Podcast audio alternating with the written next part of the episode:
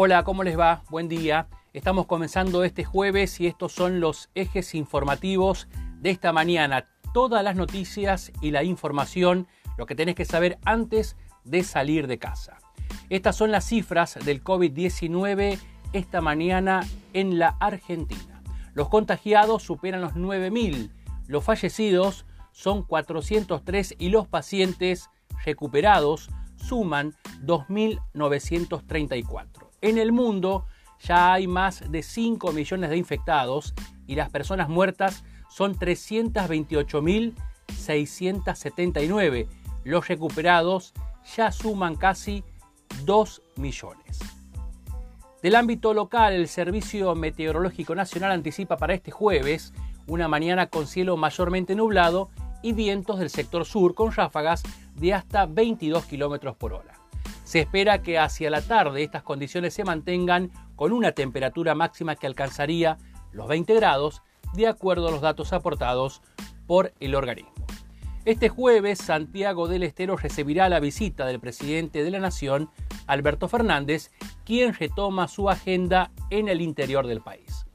Cerca de la ciudad de Fernández, en el departamento Robles, el presidente inaugurará la planta Mega Alfalfa Argentina SA, Luego, en la capital, supervisará las obras del sector de la red cloacal y finalmente la obra del Colegio del Centenario.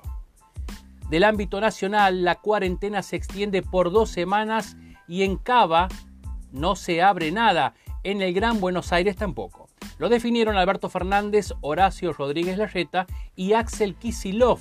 Coincidieron que hay que poner todo el esfuerzo en las villas y elaborar un protocolo para el transporte que conecta a la ciudad con el conurbano. El presidente dio luz verde al proyecto para grabar las grandes fortunas.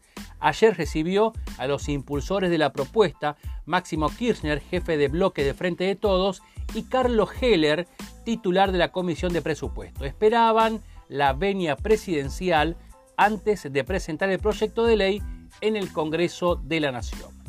Internacionales, la pandemia no está controlada.